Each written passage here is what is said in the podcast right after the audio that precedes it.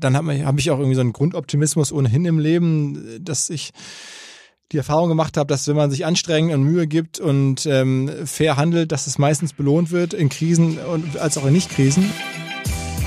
HMS. Und jetzt?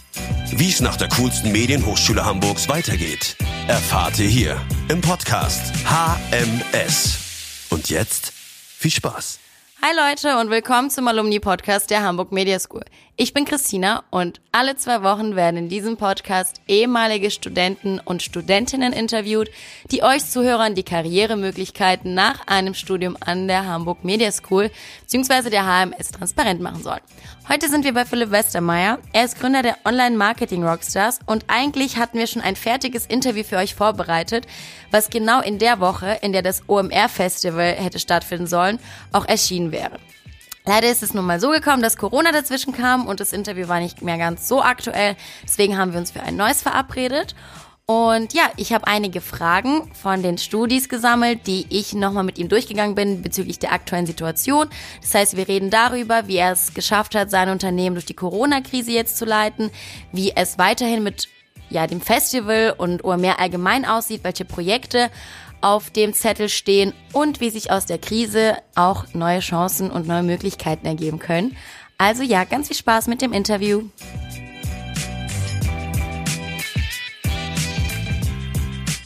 Also hi Philipp. Hi. Hi, wie geht's dir? ja, also gut zu tun, aber ganz guter Dinge eigentlich trotz allem. Ja, also aufregende Zeit momentan, beziehungsweise viel los, glaube ich dir. Ähm, ja, eigentlich hatten wir eine andere Folge vorbereitet, die war eben vor der Corona-Zeit, auf die hatten sich alle gefreut, genauso auf das Festival. Und jetzt nehmen wir eine neue Folge auf, denn vieles hat sich seitdem verändert. Ich weiß noch, dass wir ähm, in der unveröffentlichten Folge über die Herausforderungen gesprochen haben und darüber, was in der Zukunft alles sein könnte. Und da hätte man auch nie gedacht, dass es ähm, ja so wird, wie es gerade ist. Deswegen willkommen zu der neuen Folge.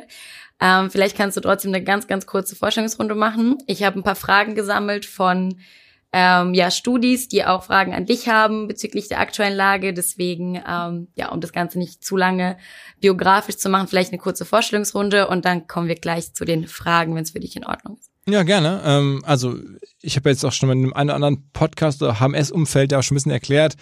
Ähm, ich bin ja selber HMS-Absolvent, war dann eine Weile bei Bertelsmann, ähm, äh, habe dort irgendwie für einen der Vorstände gearbeitet als Assistent und da dessen sozusagen Büroleitung gemacht, PowerPoint-Charts gebaut, Protokolle geschrieben und habe dann angefangen danach, ähm, also als dann irgendwann klar wurde, dass eigentlich spannendere äh, Berufslebensentwurf ist, was eigenes zu machen, ähm, habe ich dann angefangen mit so SEO-Seiten, SEO-Seiten optimiert. Dann, der damaligen Zeit ging das noch relativ einfach, dass man bei Google recht gut gesehen wurde und gerankt wurde und dann darüber Geld verdient. Dann haben wir eine andere Firma gemacht, die hat so, so Banner gebaut, die dich verfolgen. Auch das kennen die meistens kein, kein Partyknaller-Thema, aber äh, ne, du schaust dir Turnschuhe an, dann kommen die so hinter dir her, Retargeting, haben diese Firma dann auch verkauft an, an Zalando, äh, unsere erste Firma ähm, äh, an, an, an, an Ligatus, was heute ähm, Tabula ist, verkauft. Ähm, also hatte dann so diese ganzen sehr, sehr operativen Jahre im Digitalmarketing habe nebenher so als Hobby, auch weil mich immer Leute gefragt haben, Mensch,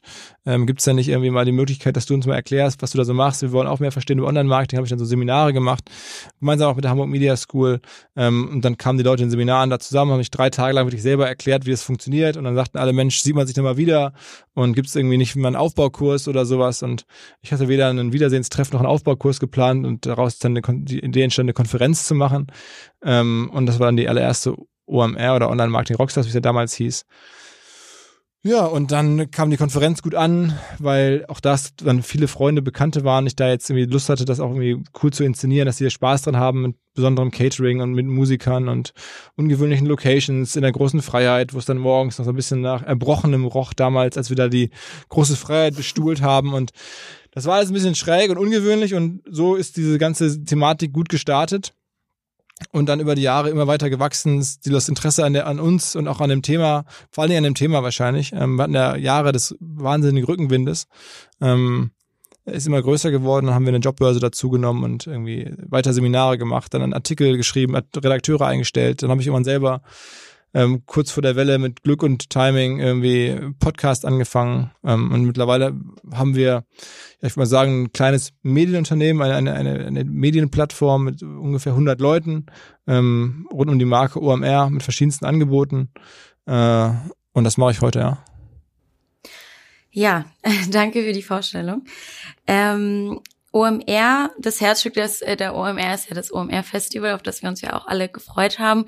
Kannst du vielleicht im Zuge der aktuellen Lage erklären oder erzählen, wie die letzten Monate für dich waren? Das war eine ganz beliebte Frage. Ja, also ich habe sogar ein Tagebuch dazu geschrieben und das irgendwie im Abendblatt und, und in Horizont und so veröffentlicht. Ähm, ja, das sehe ich auch immer in deiner Story. Ja, genau. genau. genau. Kannst also. du vielleicht erzählen, wie es auch dazu kam? Also hast du mhm. wirklich so ein Tagebuch geführt, was jetzt veröffentlicht wird, oder? Nee, ich habe das dann hinterher äh, sozusagen aus der Erinnerung und aus, dem, aus meinem Kalender heraus nochmal aufgeschrieben mhm. ähm, für das Magazin. Es gibt ja einmal im Jahr so ein Magazin, das halt so heißt wie ich, also Philipp. Ähm, das hat sich der Chefredakteur vom Abendblatt mal ausgedacht und das haben wir dieses Jahr halt auch wieder rausgebracht, gemeinsam mit Abendblatt und und Horizont. Ähm, und dafür habe ich das geschrieben, aber es ist, also es waren halt bewegte Monate, weil wir Anfang des Jahres dachten, hey, wir machen das größte Festival aller Zeiten, sicherlich das größte Digitalfestival, das es je, muss man so sagen, in Deutschland gegeben hat. 60.000 sollten 60.000 ne? Leute, klar, die ja. Cebit ähm, wäre größer oder war auch schon mal größer, aber das war halt auch irgendwie was anderes. Also so, was wir da machen, das war schon, waren da echt weit vorne. Gwyneth Paltrow hatte zugesagt und die Mega-Bands und das sah gut aus, war alles noch viel Arbeit und, und wir hätten in den nächsten, letzten oder in den dann kommenden Wochen ähm, hätten wir viel zu arbeiten gehabt, aber das äh, ja wäre so gekommen und dann kam alles ganz anders und wir haben immer mitbekommen, wo da gibt's dieses Virus und Events fallen aus und die Absage von äh, Mobile World Congress und dann wurde es auch bei uns konkreter und ich habe mich dann da ein bisschen mit beschäftigt und gemerkt, das wird so nicht funktionieren und dann haben wir das Anfang März abgesagt ähm, weil wir schon absehen konnten, dass das einfach zu gefährlich ist, man das irgendwie einfach nicht machen kann, dass man da die Gesundheit der eigenen Leute und, und auch der Partner, Kunden äh, möglicherweise riskiert. Und dann kam ja auch äh, kurz danach dann die, die, die Ansagen, gar keine Events mehr zu machen und so. Naja, und so ähm, war dann von, war bei mir von heute auf morgen ganz andere Themen, war dann sozusagen äh, das Abstoppen der ganzen Planung, insbesondere auch der ganzen Lieferanten, Produktionspartner, Verhandlungen, wie löst man das, wie macht man ne, da, was für die ist, macht man da, wie einigt man sich, haben ja viele auch dann mit Geld gerechnet und auch schon vorgearbeitet zum Teil. Dann war die Aufgabe, was macht man den Leuten? Kurzarbeit, ähm, was, wie füllt man jetzt den Arbeitsalltag vieler Kollegen? Ähm, was gibt's für neue Projektideen? Ähm, wie spricht man mit den Kunden, ähm, die jetzt ja auch alle was machen wollten, auch sich selbst darauf verlassen haben, dass es kommt? Äh, wie nimmt man die mit in, in neue ähm, Kommunikationselemente, wie jetzt ein Podcast, wie jetzt unsere digitalen Masterclasses, ähm, wie jetzt die verschiedenen neuen, äh, ja, oder auch schon bei uns ja schon länger eingeführten Education-Formate und so. Ähm, und insofern war das dann auf einmal sehr, sehr viel Arbeit, komplett neuer Kontext ähm, mit den meisten Kollegen im Homeoffice. Und ja, das war eine anstrengende Zeit, sehr, sehr lehrreich natürlich. Auch ehrlicherweise in meinem Fall hat es sehr, sehr viel Selbstbewusstsein gegeben, das jetzt so gemacht zu haben. Mittlerweile, jetzt drei, vier Monate später, irgendwie sehen zu können, dass wir bislang sehr gut damit klarkommen und das auch gut hinbekommen, auch natürlich jetzt wirtschaftlich ähm, Verluste haben, aber nicht jetzt so massiv, wie das vielleicht hätte sein können. Und es uns vielleicht sogar gelingt, neue ähm, ja, Projekte, Produkte zu bauen, die dann auch langfristig ja, uns erhalten bleiben und dann den Gesamtwert der Firma in den nächsten Monaten und Jahren weiter steigern. Ähm, ist ja eine Sache, an der ich primär auch immer arbeite. Und ähm, deswegen bin ich ein bisschen erschöpft so, aber das ist auch nicht schlimm, das bin ich irgendwie in den letzten Jahren immer mal wieder und dann mache ich zwei, drei Tage Pause und dann ist wieder gut. Ähm, aber ähm, ich bin eigentlich ganz zufrieden und auch happy, dass wir unsere Kultur das äh, irgendwie so weiter halten können. Die Leute sind, glaube ich, sehr glücklich hier. Wir haben uns als Ziel gesetzt, mit allen Kollegen durch die Krise durchzukommen, also niemanden lassen zu müssen. Und das wollte ich gerade fragen. Das, ähm, genau, das, das scheint auch so zu sein, dass das ähm, klappt. Ähm, da sind wir ganz optimistisch. Ist natürlich jetzt auch irgendwie noch alles Early Days. Wir reden jetzt Mitte oder Anfang Mitte Juni. Ähm, insofern mal gucken, wie das zweite Halbjahr so wird, ob jetzt wirklich das weiter aufklart oder ob es da nochmal ähm, eine stärkere Rezession kommt. Ähm, also, ähm, aber ich bin generell auch optimistisch und, und eigentlich ähm, äh, habe ich das Gefühl, war das natürlich so die erste ganz große unternehmerische Probe. Ne? Jetzt, äh, wenn es gut läuft und, und irgendwie Google und Facebook und Adobe äh, wachsen und äh, die ganze Branche wächst und alle reden über digital und so und wir sind sozusagen, können auf dieser Welle mitsurfen, dann ist es ja auch ganz einfach, irgendwie ähm, ja, einen guten Eindruck zu machen. Ähm, jetzt kam halt die große Challenge, jetzt kommen richtig Gegenwind, richtig Probleme. Ähm, wie löst man das denn? Und da war ich ja selber auch nicht sicher, wie ich das, wie gut würde ich das hinbekommen oder wir als Team. Und ich glaube, wir schaffen es als Team sehr gut bislang. Und da ist man auch stolz und hat eine ganz andere äh, Kraft, ähm, die man so äh, da rauszieht, als jetzt zu sagen, hey, wir haben wieder ein super Jahr und, und wir sind einfach noch weiter gewachsen im Umsatz und oder so. Also ähm, ich glaube, bislang würde ich sagen, trotz allem muss 2020 jetzt kein schlechtes Jahr sein. Das ist eine Frage der Einstellung ähm, und sicherlich auch eine Frage der, der Konsequenzen. Wenn jetzt die ganze Welt in Flammen steht, na, dann hilft's alles nichts. Wenn in den USA der Bürgerkrieg losgeht, dann ist alles irgendwie scheiße. Ja. Aber ähm, erstmal würde ich sagen, ähm, tun wir das Möglichste aus dem Jahr, aus der Situation das Beste zu machen und dass das gelingt. Ja, und mal gucken, wie das dann im Gesamtkontext der Welt sozusagen sich entwickelt. Aber eigentlich bin ich da ganz, ganz zuversichtlich. Ja, zu den Alternativprodukten hast du ja gerade die ähm, digitalen Masterclasses auch hinzugezählt. Mhm. Magst du vielleicht für die, die es noch nicht mitbekommen haben, ähm, erzählen, wie das abläuft?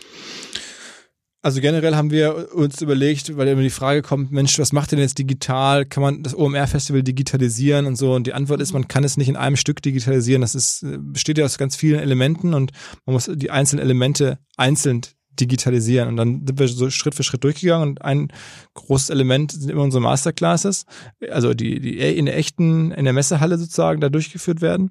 Und da haben wir jetzt gesagt, okay, das kriegt man, glaube ich, hin. Wir bauen ähm, sozusagen diesen, Stundenplan nach. Wir sprechen die Experten und Referenten an, wie eh und je. Ähm, nur ist halt alles im Video, damit es nicht lame ist wird das aber alles mit Chatgruppen äh, begleitet. Da gibt's ein eigenes On-Air-Design, wo die Zeit runterzählt, wo, ähm, äh, sagen wir mal, sehr, sehr viel Informationen ähm, sind, die sonst bei irgendwelchen Normalo-Webinaren halt nicht sind. Ähm, wir haben ein dichtes Programm, wir haben, werden ein paar überraschende Highlights haben. Ähm, und dann haben wir halt zwei Tage lang, wo man sich, wenn man Bock hat, zwei Tage von A bis, von morgens bis abends irgendwie vor den Rechner knallen kann und halt Sachen lernen kann. Oder man kann halt, was die meisten tun werden, sich aus dem ganzen reichhaltigen Programm ihre drei, vier Masterclasses raussuchen, die sie spannend finden und dann innerhalb der zwei Tage ähm, jeweils zu den entsprechenden Uhrzeiten dann die Masterclasses sich anzugucken, ein bisschen mitzuchatten und, und zu gucken, was da passiert.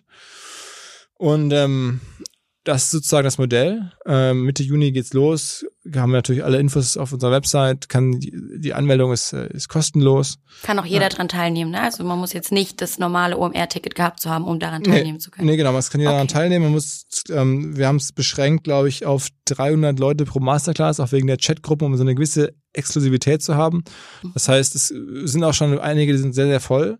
Ähm, ja, also ich will jetzt nicht so den Mund zu voll nehmen und sagen, es kann jeder daran teilnehmen, nachher klappt es halt doch nicht, weil irgendwelche Masterclass dann überfüllt sind. Und wie gesagt, wir machen da jetzt nichts irgendwie, wo dann nachher 2000 Leute, das ist dann zu viel. Also in einigen Masterclass ist es auch jetzt schon so, dass da irgendwie über 1000 Leute sofort rein wollten. Ähm, wir planen das dann lieber im Oktober nochmal neu zu machen, immer noch einen zweiten Aufschlag. Ähm, aber äh, ja, also guckt sich an und wenn es da Härtefälle gibt, meldet euch gerne, dann kriegen wir da hoffentlich die meisten Leute schon rein. Ja, cool. Ich habe mich auf jeden Fall beworben und bin gespannt, wie das ähm, ja ablaufen wird. Finde es auf jeden Fall eine tolle Gelegenheit. Apropos äh, Messehallen. Und zwar haben auch sehr viele mitbekommen, dass du dich jetzt an dem Heinrich-Herzturm-Projekt beteiligst. Mhm. Und genau, wenn du was dazu erzählen kannst, würden wir uns auf jeden Fall freuen. Soll ja eine neue Eventfläche werden, soweit ich das mitbekommen habe. Mhm. Und wie kam es dazu? Hat Corona was damit zu tun oder stand das schon vorher auf dem Zettel oder? Ja, also es stand da schon vorher auf dem Zettel, weil, also A, ähm, war es auch ein bisschen, wie es immer so ist, unternehmerisch neugierig, umtriebig, mit Leuten gesprochen, äh, mitbekommen, dass da was ist. Dann hatte ich, haben wir einen kurzen Draht zur Messe. Äh, die Messe hat einen kurzen Draht zum Turm, ist ja nämlich direkt daneben. Und dann hatte jemand, der, der Chef der Hamburger Messe, ähm, gesagt, Mensch, hier, das kommt hier, das Ausschreibungsverfahren läuft. Habt ihr nicht Lust, da mit, mitzumachen mit uns gemeinsam und so? Wir sind die Nachbarn, wir müssten auch vielleicht ganz gute Chancen haben. Und ähm, außerdem, ähm, ihr seid doch irgendwie sehr inhaltemäßig unterwegs. was wir auf jeden Fall brauchen, sind halt Inhalte. Damit so ein, so ein Turm, ähm, das ist eine ganz besondere Fläche, die lebt auch von Inhalten und das war dann für mich sofort verlockend. Da war ich aber ja irgendwie nicht umsonst in der Nähe zur Hamburg Media School, so, so Inhalte machen, Content produzieren jeglicher Art, das ist immer schon mein Ding gewesen und mir war vollkommen klar, dieser Turm ist am Ende Inhalt. Also der Turm selber, aber auch die Flächen, ähm, das, da passiert halt wahnsinnig viel, da kann man auch mitgestalten und dann haben wir uns überlegt, wie machen wir das denn und dann einfach mal eine ist ja dann ein Konzept geschrieben und an der Ausschreibung teilgenommen, muss man sehr, sehr standardisiert, sehr, sehr viel schreiben und erklären. Das war dann am Anfang so ein bisschen, machen wir mal. Dann habe ich da teilweise nachts irgendwas formuliert.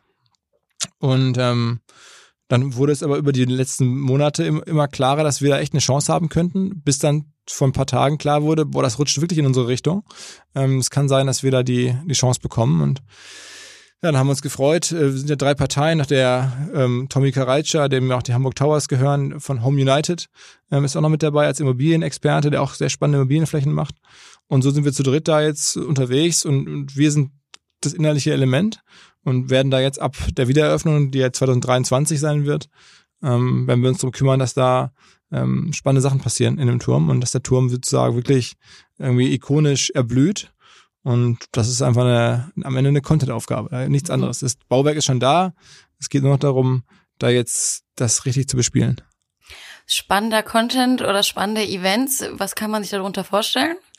Also ähm, ich glaube, die Mischung macht's. Ne? Du hast da irgendwie am Ende 365 Tage, wo du ähm, Programm machen kannst und ähm, wichtig ist erstmal auch alle mitzunehmen in der Stadt. Ne? Das ist, äh, was jetzt wir als spannenden Content empfinden, ist vielleicht für andere Leute nicht so spannend, aber vielleicht ist es für eine Kita cool, wenn man sagt, weißt du was, Hamburger Kitas nach einem gewissen Schlüssel- oder Bewerbungsprinzip können da irgendwie abends Sterne gucken ähm, oder sowas und dann machen die dann einen Ausflug, wenn es früh dunkel wird und, und gehen dann Kitas Sterne gucken. Das ist dann für Kitas spannender Content oder für Kinder und dann ist da vielleicht irgendwie spannender Content für Kulturinteressierte, wenn wir sagen, hey, hey, der und der macht eigentlich ganz selten Lesungen ähm, oder äh, macht halt selten Stationen in Hamburg ähm, oder weiß ich nicht, wird das eigentlich nicht mehr machen. Aber wenn er im, äh, weiß ich nicht, Messeturm hier im Telemichel eine Lesung machen kann. Es ist einmalig, hat es noch nie gegeben. Dafür würde auch Autor oder Autorin XY nach Hamburg kommen. Dann ist es sicherlich für ganz viele Kulturinteressierte spannender Content. Und dann machen wir sowas halt möglich. Oder natürlich, wenn irgendwie eine Firma sagt, hey, ich habe hier das mega geile Produkt, ich möchte das gerne oben launchen, dann werden wir uns das anhören und mit der Firma sprechen und kann man da oben vielleicht auch einen Produktlaunch machen. Ähm, also das heißt, Content kann in dem Sinne alles sein. Es ist immer eine Frage der Zielgruppe. Ja, spannend auf jeden Fall. Dann kann man sich auf die Zukunft ja auf jeden Fall freuen. Vor allem ist es ja auch so ein Wahrzeichen von Hamburg. Also dazu gehört ja einfach der, der Turm dazu. Ja. Cool auf jeden Fall. Hast du ansonsten auch noch andere Tipps für Unternehmer, gerade jetzt in der Krisenzeit?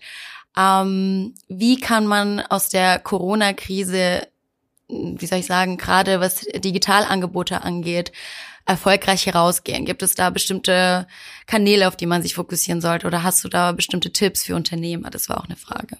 Also ich glaube, ähm, das Gute ist, Inhalte sind so gefragt wie nie. Also Corona hat dazu geführt, dass einfach sehr, sehr viel Interesse an Inhalten, auch viel Zeit äh, für Inhalte da ist. Ne? Das sieht man ja auch bei den großen Nachrichtenseiten im Fernsehen, Netflix, wo immer Inhalte kommen, auch bei uns. Ne? Also unsere Podcasts, unsere Artikel. Ähm, also ich bin mir sicher, wenn man gute Inhalte anbietet, was immer das auch ist, auch da reicht ja ein Instagram-Account oder, oder sonst was. Ähm, Corporate äh, Communication kann das ja auch sein, wenn das gut gemacht und authentisch gemacht ist und wirklich, wirklich relevant ist. Ähm, dann kann man mit Inhalten jetzt sehr gut gewinnen und äh, dadurch, dass die Situation so neu ist, ähm, hat auch keiner mehr einen Vorteil. Also ne, hätte man ja vorher sagen können, boah, total schwierig. Ähm, andere machen das schon seit Jahren und wissen genau, wie es geht, sonst willst du da mithalten. Diese neue Welt, äh, die jetzt da so zum Teil hier und da kommt, die kennt ja keiner. Ähm, deswegen hat auch keiner einen Vorteil. Also ich würde sagen, über Inhalte kann man immer was machen. Das liegt mir so auch ein bisschen im Blut. Ähm, aber ähm, ja, äh, es ist jetzt auch nicht so einfach pauschal zu sagen, mach das und das klappt dann für alle. Also ich habe mich selber entschieden, ich werde aktiver auf den sozialen Plattformen. Ich bin jetzt seit Monaten bei LinkedIn, bei Instagram viel aktiver als jemals zuvor. Ähm, ja, weil ich einfach dachte, jetzt digitale Reichweiten werden relevanter. Deswegen habe ich mir jetzt ziemlich dazu gezwungen, jetzt auch da mehr Gas zu geben. Und merkst du eine Veränderung? Ja, auf jeden Fall. Also die Accounts wachsen und da ist tolles Engagement und so. Also ist schon cool. Also bei LinkedIn ist ganz krass. Also da kann ich wirklich LinkedIn ähm, ist, glaube ich, jetzt gerade immer noch ein besonderes Fenster. Da habe ich, glaube ich, im März hatte ich irgendwie so 7000 Leute, die, die mir da bei LinkedIn gefolgt sind. Jetzt habe ich irgendwie 30.000 ja, innerhalb Ach, von ein paar. Monaten. Ja, Ich wusste gar nicht, dass LinkedIn so boomt. ja, doch LinkedIn ist schon eine, eine Plattform, wo gerade viel passiert, sehr viel Engagement drauf ist. Auch gerade im Business-Kontext ist es natürlich, Instagram ist nice, aber LinkedIn ist natürlich noch häufig einfach wirtschaftsnäher. Ne? Ja, glaube ich. Ja, cool, cooler Tipp, danke.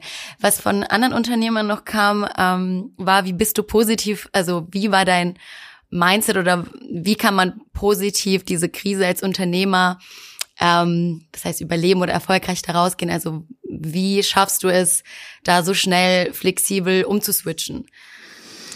Also ich glaube, das ist, ist eine Mischung aus, aus Einsicht in die, in die Notwendigkeit, ne, dass man ja auch gar keine andere Chance hat, außer man irgendwie lässt alles irgendwie fahren und, und geht in Winterschlaf. Ähm, da, das, da, das war für mich keine Option. Ähm, dann, dann bleibt nur die Option, man nimmt das an, was kommt und macht das Bestmögliche draus.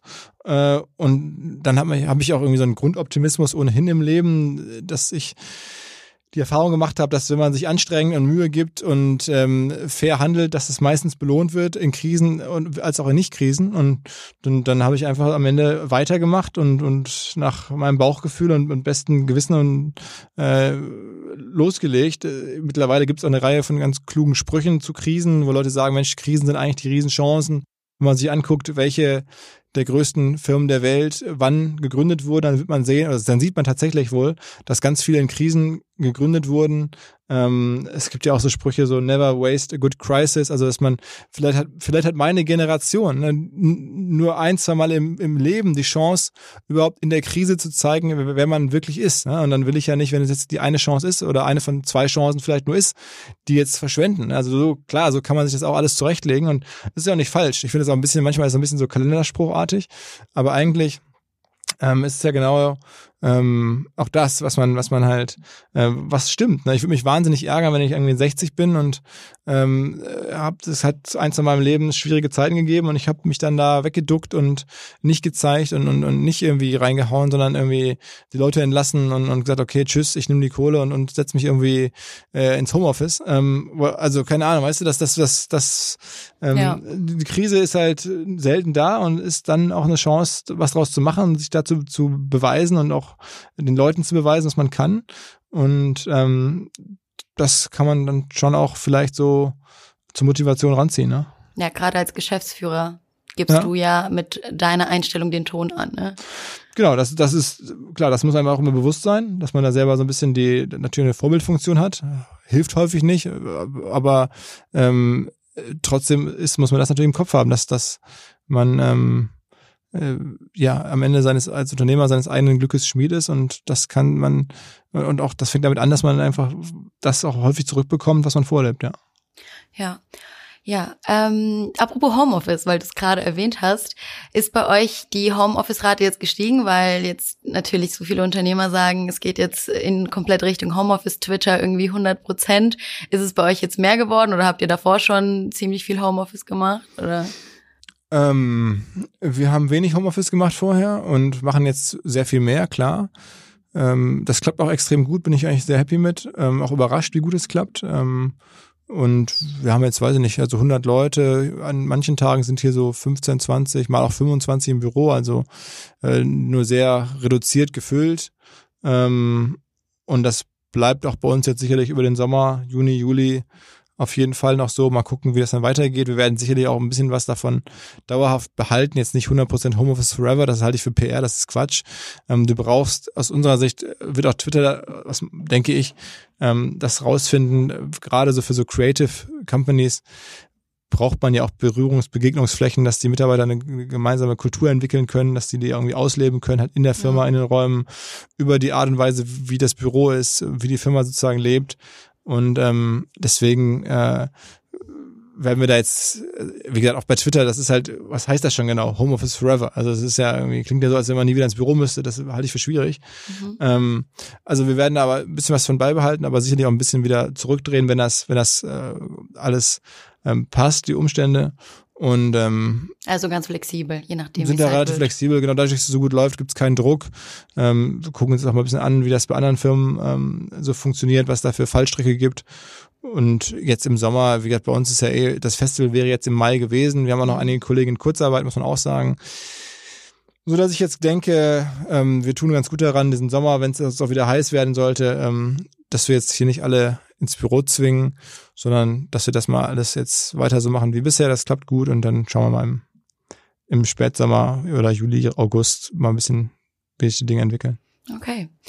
Was liegt bei OMR sonst auf dem Tisch gerade? Gibt es neue Projekte, die äh, ja, angekündigt ja, werden sollten? Äh, viel. Also, ich meine, gut, der Turm ist jetzt ja seit ganz frisch raus. Das kam ja die Woche erst raus. Ähm, wir arbeiten, das habe ich auch schon ein paar Mal erzählt, ja auch an so einer Art Messeersatz. Und zwar jetzt nicht einmalig, sondern halt dauerhaft, ähm, dass ich halt glaube, Menschen gehen auf Messen, auf unsere Messe, auf andere Messen, um sich über Software vor allen Dingen in unserem Fall zu informieren. Und dass man das halt ins Netz bringt, das schafft man nicht irgendwie über irgendwelche äh, virtuelle Messesoftware oder wo man so mit so einem Avatar da irgendwie rumläuft oder so, sondern das schafft man, indem man eine relevante Plattform schafft, wo Leute halt wirklich hingehen, bevor sie oder wenn sie sich informieren wollen über eine bestimmte Software. Und das ist dann halt so, dass du bei uns ähm, äh, sehen wirst, im August kommt raus eine Review-Plattform, wo ähm, die Menschen, die wir so kennen, wirklich die, die operativ Marketing machen, die in den digitalen Firmen oder generell in Firmen arbeiten und Software einsetzen, wo die die Software, die sie kennen, kurz bewerten. Was ist daran gut, was ist daran schlecht? Mhm. Und wir, diese Bewertung werden wir ganz transparent ins Netz stellen. Und dann kann jeder, der sich überlegt, Mensch, jetzt brauche ich ja Videoconference-Software, nehme ich jetzt Zoom oder Google Meet oder äh, Teams oder was nehme ich jetzt? Ähm, der kann dann einfach mal durchlesen, was haben andere Anwender dazu gesagt und das ist ein ganz wichtiger Touchpoint. Und ich glaube, dass das dann auch die Chance besteht, das sehr gut zu monetarisieren, wenn Leute ähm, ja dann sozusagen zu uns stoßen und da bei uns sich einmal kurz zu informieren, bevor sie dann am Ende eine Software einkaufen. Und das, ähm, diese Plattform, diesen Content, das passt super zu uns. Das ist ein Medienprodukt, das ist ein Vertrauensgut, das ist das, das arbeitet mit, das, mit der, mit der ähm, Reichweite, die wir haben, das arbeitet mit den Kundenbeziehungen, die wir haben. Und deswegen glaube ich, dass wir da ein neues OMR-Produkt jetzt ähm, an dem wir gerade arbeiten. Die ersten 5, 6, 700 Reviews sind eingetroffen. Mhm. Dass wir dann im August mit irgendwie 1000 Reviews haben wir uns vorgenommen, rausgehen können. Das cool. ist der Plan. Ne? Ja. Coole Idee. Ja. Ja, sehr schön. Jetzt noch ähm, kommen wir zum Schluss, aber jetzt geht's wieder ein bisschen Richtung HMS. Und zwar hat mhm. eine HMS-Fast-Absolventin gefragt, ob du Tipps für uns geben kannst. Und wir stecken jetzt die, also gerade mein Jahrgang steckt jetzt in der Vorbereitung für die Masterarbeit. Wir werden im Oktober fertig sein. Es ist die Corona-Krise da. Viele Unternehmen haben Einstellungsstopps. Ähm, aber abgesehen davon, hast du Tipps für uns Medienmanager, zukünftige Medienmanagement-Absolventen, wie wir in dieses, in das Arbeitsleben gerade jetzt reingehen sollten? Ja, also ich glaube erstmal, dass das die Welt sich bis Oktober für euch ganz positiv entwickeln wird, dass man da auch, glaube ich, keine Sorge haben muss, also nicht jetzt mit ähm, sozusagen äh, gesenktem Haupt irgendwo in irgendwelche Gespräche reingehen, sondern ich glaube wirklich, wenn man von HMS kommt, auch jetzt, wie ich das in den letzten Jahren verfolgt habe, dann, dann kann man ja was, man kann in vielen Firmen wirklich sehr gut helfen. Bei mir hier bei OMR arbeiten ja auch, weiß ich nicht, zehn Leute von HMS oder so. Ähm, daher weiß ich wirklich, das ist häufig extrem hilfreich. Und gerade so die Digitalfirmen, die digitalen Medienfirmen, die ja auch jetzt als Arbeitgeber häufig in Frage kommen, ähm, denen geht's ja auch gut. Ne? Also die haben ja weiter Lust, was zu machen ähm, und auch das Geld vor allen Dingen was zu machen. Die, die sind ja von der Krise häufig gar nicht so arg betroffen. Deswegen ähm, schon selbstbewusst äh, weiter hingehen, darauf vertrauen, dass man was kann, aber das vielleicht nicht zu äh, laut zu sagen, jetzt nicht im Sinne von, von äh, da zu, weiß nicht, Leute zu irritieren mit zu hohen Forderungen oder mit irgendwie äh, zu, zu, wie sagt man, selbst äh, bewusst, ich habe also es soll ja selbstbewusst sein, aber es soll nicht übertrieben sein, es soll nicht, nicht jetzt überheblich, ja. nicht überheblicher so sein, aber so, wenn man die richtige Mischung findet, so aus einer gewissen Demut, dass man ja auch erstmal jetzt anfängt zu arbeiten, aber gleichzeitig auch einem Vertrauen darin, dass man wirklich Firmen helfen kann, ähm, da die richtige Balance zu finden, dann die Gespräche zu führen, vielleicht auch mal irgendwie sich was anzugucken, über, über weiß nicht, vier Wochen Probearbeiten. Ich, der beste Mann, äh, der, der, mit dem ich je gearbeitet habe, ähm, den habe ich damals so kennengelernt, ähm, dass der bei uns anfing bei UMR und, und ich den kennenlernte und mich so ganz sicher war, ob der richtig passt, kein fertiges Studium und so und dann ähm, sagte der, weißt du was, ich mache jetzt die ersten vier Wochen, mache jetzt mal hier mit. Ich bin mir ziemlich sicher, ich kann dir helfen. Und dann er sagst du mir nach vier Wochen Bescheid. Ich so, ja, okay, ja, können wir Krass. machen. Wann äh, willst du anfangen? Ja, morgen. Ich so, ja, okay, dann komm morgen vorbei. Ähm, so kann man jetzt nicht mit jedem Unternehmen sprechen, nicht mit jeder Personalabteilung sprechen, aber ähm, das ist der Spirit. Ne? Und der Kollege ist jetzt bei uns hier Geschäftsleiter, Geschäftsführer zahlreicher Tochterfirmen, verdient hier extrem gutes Geld. Ähm, so ging's los bei dem. Ne? Und ich glaube, davon kann man sich vieles abgucken. Also Initiative zeigen und zeigen, dass man wirklich Interesse hat Fall. am Unternehmen. Auf jeden mhm. Fall, auf jeden okay. Fall. Ja. Trainee, ja oder nein? Fragen auch manche. Äh, Finde ich nichts, ist nichts Schlimmes dran, ne? Also es ist immer nur so eine, auch eine Einzelfallfrage, bei welcher Firma gibt ja auch so Traineeships, wo man so denkt, hä, ähm, das, das klingt ein bisschen komisch, ähm, aber äh, bei einer, ab einer gewissen Konzerngröße oder so würde ich das auf jeden Fall machen, ne? Okay, und heute noch eine letzte Frage von einer Mitstudentin. Lohnt sich das Verlagswesen noch? das Verlagswesen ändert sich ja, ne? Also das ist ja jetzt ja auch bei uns. Ich, manchmal sage ich so aus Spaß, wir haben einen, Fachverlag äh, für Digital Marketing und das stimmt ja auch. Also am Ende ist ja die Frage, wie wie die Firma sich ausrichtet und geführt wird und wie hoch der der digitale Verlagsanteil ist. Aber also ich, wenn Verlag jetzt vor allen Dingen heißt Inhalte, dann ähm, finde ich das äh, absolut interessant. Also wenn man jetzt sagt, okay, da, da das ist ja kaum noch der Fall, dass jetzt jemand vollen Fokus auf Print hat und nichts anderes, dann, dann ist es vielleicht ein bisschen ungewöhnlich. Aber auch, also ich bin, ich bin weiter Verlagsfan. Okay, gut. Das ist eine eindeutige Antwort. Ja, damit wären auch alle Fragen beantwortet, Philipp. Ich will dich gar nicht lange aufhalten und danke dir, dass du dir Zeit genommen hast für ein aktuelles Interview. Und bevor die, letzten, äh, die nächsten Krisen kommen oder sonst was, werde ich ähm, ja dafür sorgen, dass das auch ganz schnell online geht. Und ja, ich danke dir, Philipp, auf jeden Fall, dass du dir Zeit genommen hast und wünsche dir ganz viel Erfolg, ob beim Turm oder bei der neuen Software Review Plattform. Und ja, hoffentlich sehen wir uns dann irgendwann mal live wieder. Und ja. hoffentlich auch nächstes Jahr auf dem Festival. Ich hatte mich sehr gefreut und ähm, ja, hoffe einfach. Man muss ja dazu sagen, das Ticket gilt ja auch fürs nächste Jahr. Ähm, absolut, das gilt ja noch, ne? absolut. ne? Ja, okay, ich, ich erzähle gerade nichts falsch. Gut. okay, perfekt. Ja, deswegen an alle, die ein Ticket hatten, nicht traurig sein. Nächstes Jahr geht's weiter. Cool. Dann okay, okay. wünsche ja, ich dir alles also, Gute. Bleibt uns treu. Also wenn das jetzt die Kollegen von HMS hören, äh, auch wir haben offene Stellen hier und da.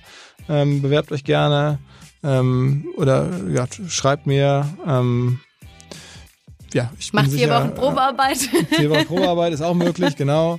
Ähm, ansonsten, ja, hoffentlich äh, bleibt OMR treu, Podcast, was immer ähm, ihr da finden könnt, was euch hilft. Wir machen ja das eine oder andere. Ansonsten sehen wir uns 2021 hoffentlich in Live am Festival. Mit Sicherheit. Also OMR kann man im Internet auf jeden Fall nicht verfehlen. Ihr seid so überall präsent. Früher oder später wird man auf jeden Fall auf euren Content stoßen. Also ja, dann ähm, vielen Dank und bis dann, Philipp. Jo, tschüss, tschüss. Ciao, ciao. Ja, Leute, das war Philipp Westermeier. Ich hoffe, das Interview hat euch gefallen und würde mich total freuen, wenn ihr wieder das nächste Mal einschaltet. Also ja, bleibt gesund und bis dann.